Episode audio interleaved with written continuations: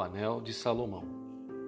Um dia, o rei Salomão, o homem mais sábio do mundo, queria testar a integridade e a sabedoria de seu servo fiel. O rei convocou seu servo e pediu-lhe que realizasse uma tarefa, mesmo sabendo que não podia ser feita. O rei Salomão disse: A festa dos tabernáculos será em seis meses, e eu gostaria de usar um anel mágico para o evento. Qualquer pessoa que estiver triste e olhar para o anel se encherá de felicidade, e qualquer pessoa feliz que olhar para o anel ficará triste. O fiel servo seguiu imediatamente a jornada na busca do anel misterioso. Passou um mês, passaram-se dois meses, e depois de visitar todos os joalheiros e vendedores ambulantes do reino, o servo permanecera sem o anel.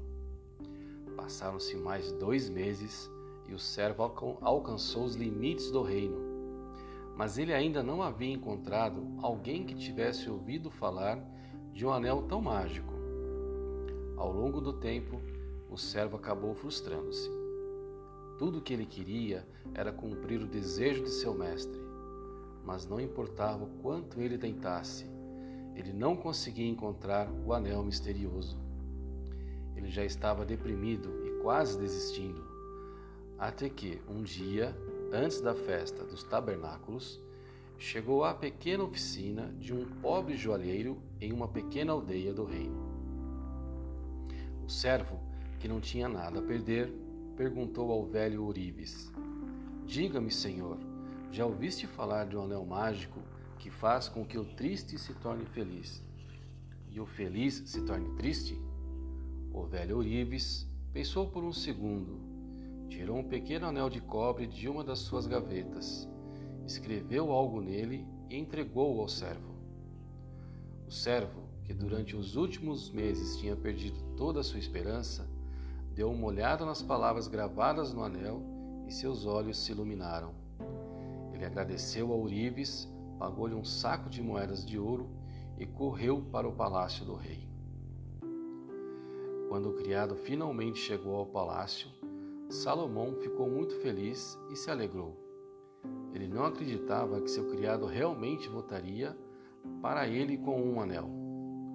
O servo entregou o anel ao seu mestre e o rei sábio, ao olhar para o objeto, perdeu o sorriso imediatamente.